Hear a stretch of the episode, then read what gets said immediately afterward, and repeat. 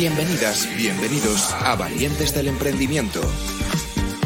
El podcast en el que repasamos las noticias más relevantes de la semana, publicadas en la revista digital Valientes Emprendedores y las difundidas en nuestro canal de Twitch.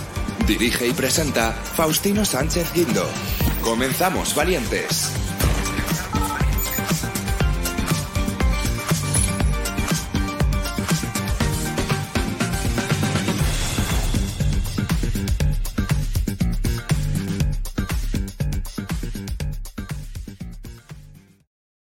Hola valientes, bienvenidas, bienvenidos a un miércoles 8 de marzo, eh, Día Internacional de la Mujer. Y bueno, pues la verdad es que nosotros desde valientesemprendedores.es eh, pues siempre defendemos eh, la igualdad entre mujeres y hombres y deseamos que todos los días sean 8M para que realmente pues no tengamos que estar reivindicando algo que debería de ser eh, habitual y normal en nuestras empresas, en nuestra vida, en nuestro día a día.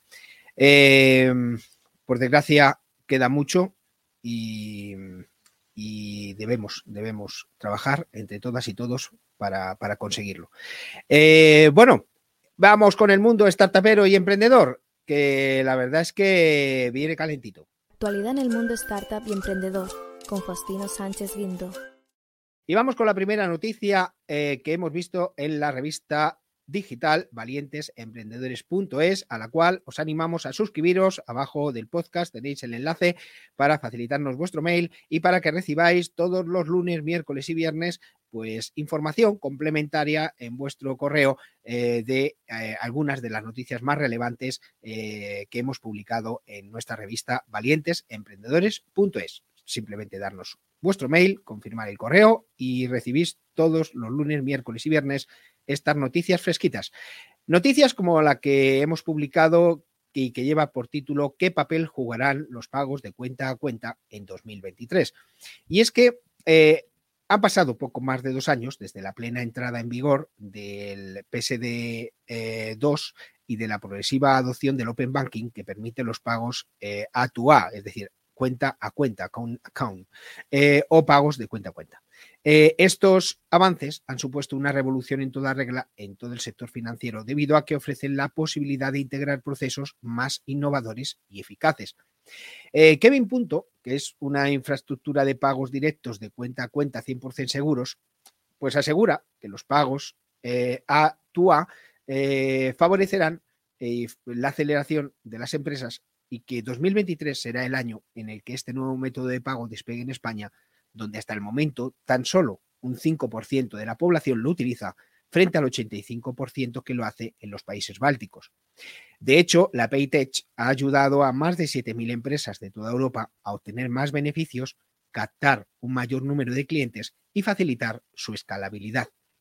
Jennifer Díaz, responsable de Kevin Punto para Iberia, explica que los pagos cuenta a cuenta se han convertido en un factor muy relevante de valor añadido, no solo para las empresas, sino también para el cliente final, porque suponen un elemento clave en el nuevo inicio de los servicios financieros.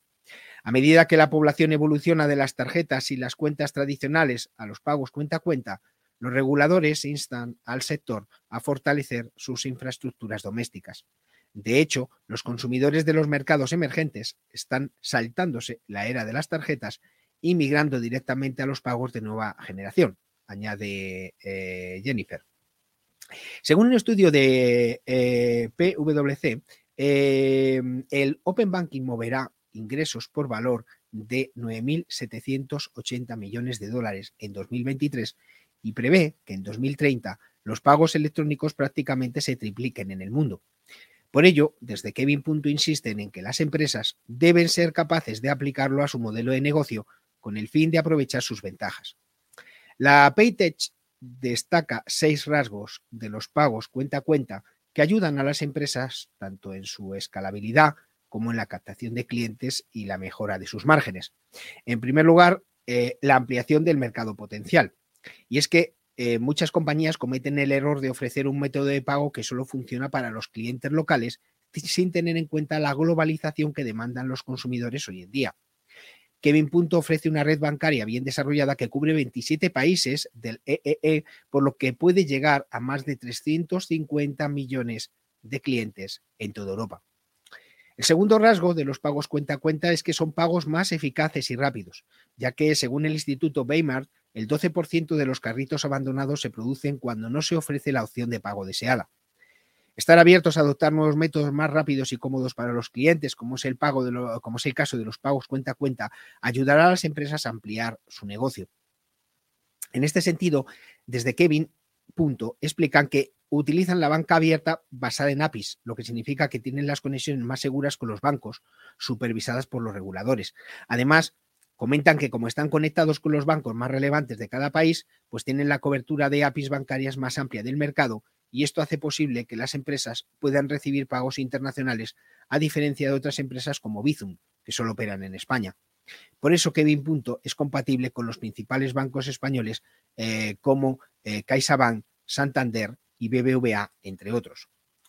El tercer rasgo es mayor seguridad. Y es que muchos comerciantes tienen problemas con las devoluciones de cargos u otro tipo de fraudes. Los pagos de cuenta a cuenta ofrecen un alto grado de seguridad en comparación con otros métodos. El riesgo de fraude es casi del 0%, porque los clientes, cuando realizan un pago en cualquier e-commerce, no necesitan introducir números de tarjeta de crédito ni el número de su cuenta bancaria, sino que simplemente deben acceder a su app del banco y aprobar el pago. Siguiente punto es mejora de la tesorería de las empresas. Y es que cuando un cliente paga con tarjeta de crédito, es posible que la empresa no reciba los fondos durante días o incluso semanas. La espera para que el dinero pase de la cuenta del cliente a la cuenta bancaria de la compañía significa una menor liquidez para el negocio. En cambio, los pagos cuenta a cuenta, tanto nacionales como transfronterizo, perdón, son directos. Utilizan vías de pago instantáneas eliminando intermediarios, por lo que los fondos viajan rápidamente y además mejoran los márgenes de beneficios. Eh, Díaz señala que usualmente las tarjetas se quedan con una comisión de entre un 1,2 y un 3% en cada operación aproximadamente. Sin embargo, desde Kevin Punto cobran un precio fijo que suele ser de céntimos en función del volumen que se intermedie con la empresa. Siguiente rasgo de los pagos cuenta a cuenta, eliminación de los sistemas heredados. Si se utilizan sistemas de pagos heredados diferentes en cada país, no es posible compartir procesos ni economía de escala. La banca abierta y los pagos eh, cuenta a cuenta simplifican todo este proceso, difuminando las fronteras y ahorrando a las empresas tiempo, dinero y frustraciones. Esto significa más dinero para invertir en su negocio donde más lo necesita. Y por último, experiencia de usuario coherente. Eh, un problema al que se enfrentan los comerciantes con los métodos de pago es que pueden comprometer la experiencia de usuario. Para ello, existen soluciones de marca blanca como la que ha desarrollado Kevin Punto, lo que implica que la experiencia de la marca es coherente en todo momento y estará completamente alineada con la identidad de su marca sin importar el país o el idioma. Ya sabéis que tenéis eh, en unos capítulos anteriores de, este podcast, eh, tenéis la entrevista eh, que realizamos a, Jennifer en Valiente Entrevista. Ya lo sabéis, en este podcast de Valientes del Emprendimiento. Estás escuchando Valientes del Emprendimiento con Faustino Sánchez Quinto. Bueno, vamos con la siguiente noticia y es que el sector de clínicas dentales y estéticas está saturado. E innovar es, es clave. Em, el sector de clínicas dentales y, y, estéticas continúa experimentando un crecimiento en España en 2022. Esta evolución se debe a la creciente preocupación de la población por la estética y la salud dental, sobre todo tras la pandemia. Si a este creciente interés se le suma el continuo desarrollo de nuevas tecnologías, de novedosos tratamientos y de las múltiples ofertas que ofrecen las distintas clínicas, el crecimiento de la demanda es más que notable. Eh, esto ha favorecido aún más la proliferación de centros de este tipo tras varios años de expansión. En España en concreto existen 3.000, eh, no, perdón, 6.305 clínicas sanitarias a fecha de 2021 autorizadas por el Ministerio de Sanidad para ejercer la medicina estética, según datos de la Sociedad Española de Medicina Estética, SEME, mientras que el número de clínicas dentales que opera en nuestro país es de 23.559, según cifras del Registro General de Centros, Servicios y Establecimientos Sanitarios del RECCES. Eh, las clínicas dentales siempre han, se han visto como un buen negocio y esto ha incentivado la, incorporación eh, de, marcas.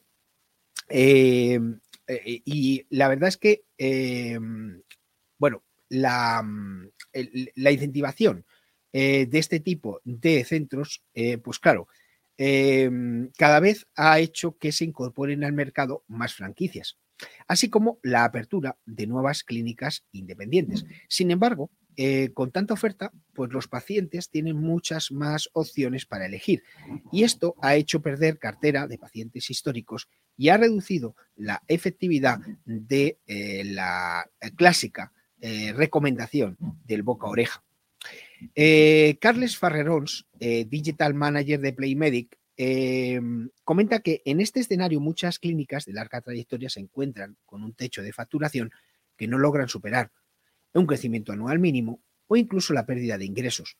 Y añade que si tenemos en cuenta además las distintas alternativas que le han salido a la marca referencia hasta ahora en ortodoncia invisible y su fuerte apuesta por el marketing y la innovación para conectar directamente con el público, pues el escenario se vuelve aún más complicado para muchas clínicas dentales que no saben cómo competir.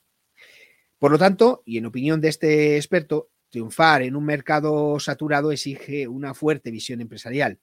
Y es que una clínica debe diferenciarse y aportar valor, saber conectar con su potencial paciente.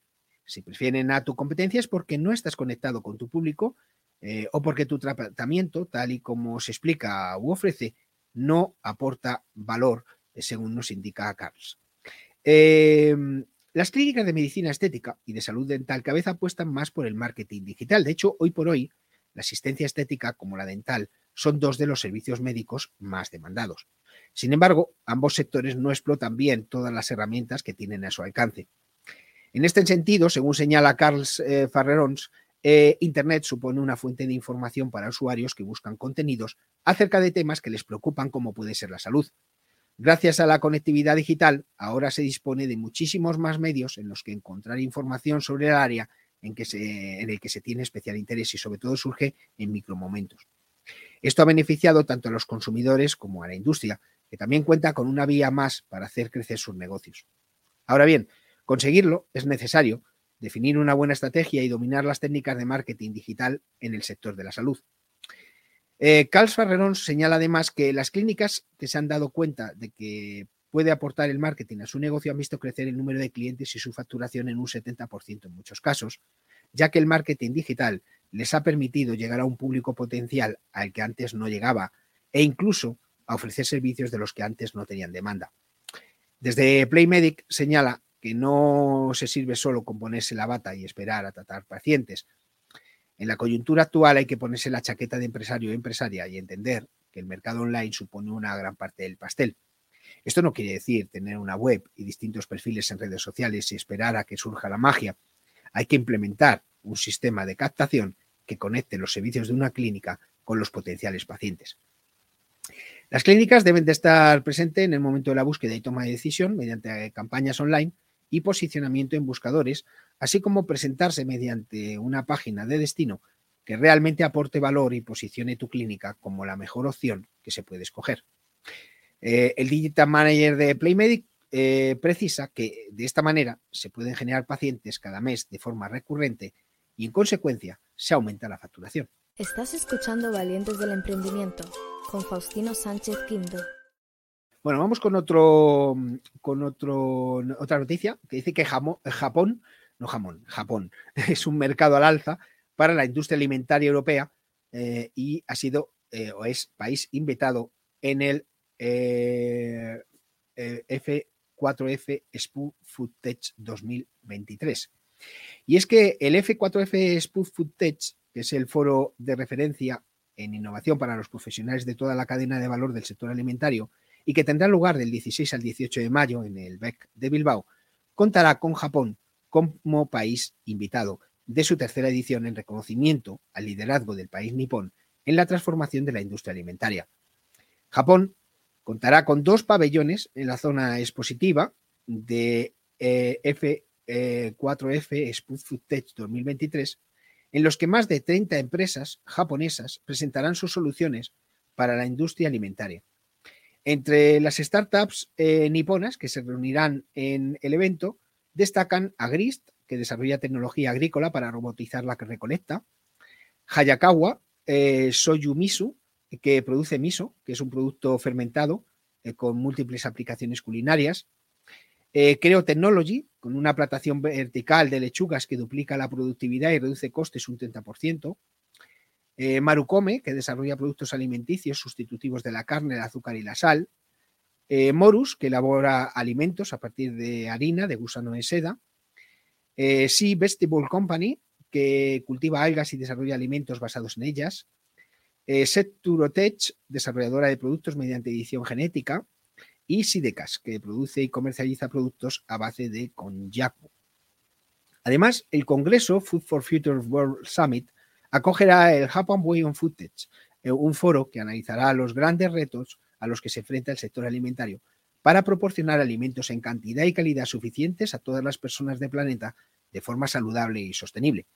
En este contexto, expertos y líderes del sector de Japón, como Hiroyuki Tanaka, Senior Executive Officer de SIGMAX, eh, presentará una, un mapa de innovación en tecnología 3.0 y dará a conocer los nuevos avances tecnológicos como la genética, la inteligencia artificial o la robótica, que junto a otros sistemas tradicionales se están abordando en Japón con el fin de dar respuesta a las necesidades alimentarias. Además, Akiko Okada, Research and Insight Specialist en SIGMAX, moderará un debate con empresas referentes del sector sobre el impacto positivo del consumo de alimentos en el bienestar y su relación con otros factores sociales, donde Japón es uno de los países punteros en este campo de investigación. Eh, la presencia de Japón en el F4F Sput Food Tech eh, será una oportunidad única de conocer el enfoque holístico que está desarrollando el país para responder a los desafíos del sector. Los grandes retos de la industria alimentaria se están abordando a través de nuevos avances tecnológicos como la genética, la inteligencia artificial o la robótica, y sin embargo existen muchas tecnologías tradicionales, muchas de esas conocidas en Japón, que ofrecen una excelente solución para remediar la crisis alimentaria.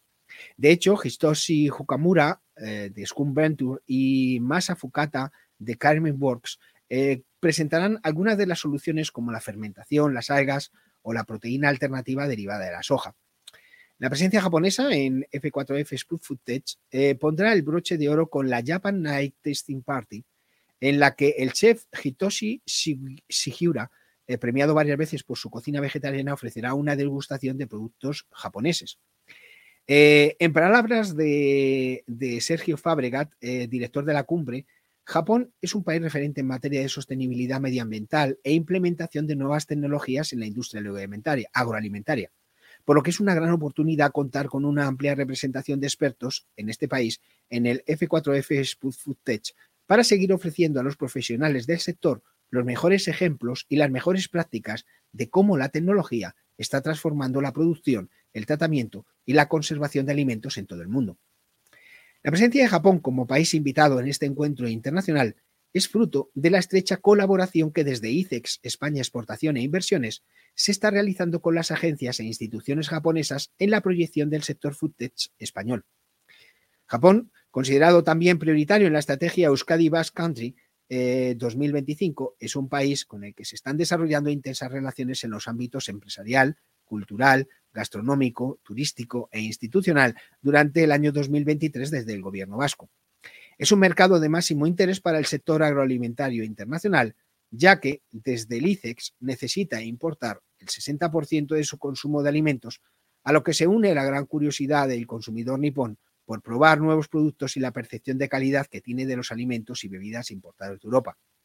Es por ello que el país nipón es el cuarto mercado extracomunitario para las exportaciones agroalimentarias españolas, con un incremento del 49% en el primer semestre del 2022 respecto al mismo periodo del año anterior. Además, Japón es uno de los países más innovadores en cuanto a food tech. La industria japonesa está impulsando el uso de la inteligencia artificial y trabajando para desarrollar una industria agroalimentaria sostenible a largo plazo. Una de las iniciativas más exitosas que han llevado a cabo, gracias a la inteligencia artificial, ha sido lograr obtener un balance riguroso de la cantidad de producto disponible en almacenes y góndolas de venta y así reducir los excedentes. También, desde el país nipón, están utilizando la tecnología para llevar un mejor control del estado de los productos alimenticios, aumentar la trazabilidad y eliminar fallos en la cadena de conservación. Teniendo todo esto en cuenta, Sergio Fabregat, director de F4F Foodtech, destaca que Japón es un destino óptimo para que las empresas españolas del sector Foodtech refuercen sus modelos de negocio y su dimensión internacional. Estás escuchando Valientes del Emprendimiento con Faustino Sánchez Quinto. Bueno, vamos con otra noticia y es que hay dos mujeres al frente de una empresa de gestión de personas que prevé facturar 30 eh, millones de euros. Y esta empresa se llama Empatif. Eh, el Día Internacional de la Mujer, hoy 8 de marzo, es una oportunidad para reflexionar sobre la oportunidad de la igualdad de género en el mundo empresarial y la necesidad de fomentar la diversidad, la inclusión en el lugar del trabajo y en la sociedad en general. Es imprescindible reconocer que aún existen desigualdades en géneros en el mundo empresarial, como la brecha salarial, la falta de acceso a puestos de liderazgo y la discriminación de género.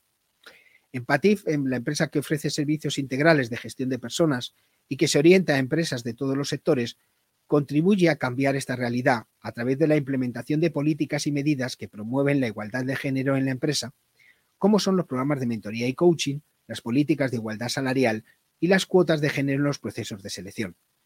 El equipo que lideran está formado actualmente por una plantilla de más de 100 empleados y empleadas entre todas sus oficinas. Y además de ser dirigida por dos mujeres, apuesta en su mayoría por el liderazgo femenino, con el 56% de mujeres en cargos directivos y un 67% en plantilla, una firme apuesta por la igualdad en las empresas. Eh, es importante que como CEO eh, se fomente una cultura de apoyo y empoderamiento para las mujeres en la empresa, donde se reconozcan eh, y valoren sus contribuciones y habilidades, afirma Consuelo Rodrigo, cofundadora de Empathy. Y además añade que están trabajando en colaboración con otras empresas y organizaciones para promover la igualdad de género en el mundo empresarial y contribuir en un cambio colectivo. Eh, por su parte, Ángeles Rodrigo, eh, también CEO y cofundadora de eh, Empatif, comenta que valoran la parte más humana de las compañías porque no todas las personas son iguales, ni todas las empresas cuentan con las mismas necesidades. Y de hecho son conscientes y saben que detrás del éxito siempre existe un gran equipo. Por tanto, añade que es importante seguir trabajando para eliminar las barreras que impiden el acceso a mujeres en puestos de dirección y para promover la igualdad de género en el mundo empresarial. La compañía eh, cuenta con oficinas repartidas en toda España, desde las que coordinan todo el trabajo. Tienen más de 3.500 clientes a nivel nacional, 150.000 empleados en base de datos y más de 15.000 revisiones médicas anuales, más de 12.000 alumnos formados y más de 1.000 proyectos de consultoría. El grupo pretende incrementar su volumen de negocio hasta alcanzar en este año 2023 los 30 millones de euros de facturación. Y asimismo la compañía tiene el objetivo de seguir consolidando su expansión por todo el territorio nacional. Estás escuchando Valientes del Emprendimiento con Faustino Sánchez Quinto. Bueno, valientes, pues nada, hoy hemos publicado el podcast un poquito más tarde porque he tenido que ir al hospital, pero ya está todo bien. Así que nada, seguimos el próximo viernes eh, más, pero no mejor, porque el mundo está tapero, siempre está a tope y es imposible mejorarlo. es broma siempre se puede mejorar. Venga, hasta el viernes. Bienvenidas, bienvenidos a Valientes del Emprendimiento. El podcast en el que repasamos las noticias más relevantes de la semana, publicadas en la revista digital Valientes Emprendedores y las difundidas en nuestro canal de Twitch. Dirige y presenta Faustino Sánchez Guindo. Comenzamos, valientes.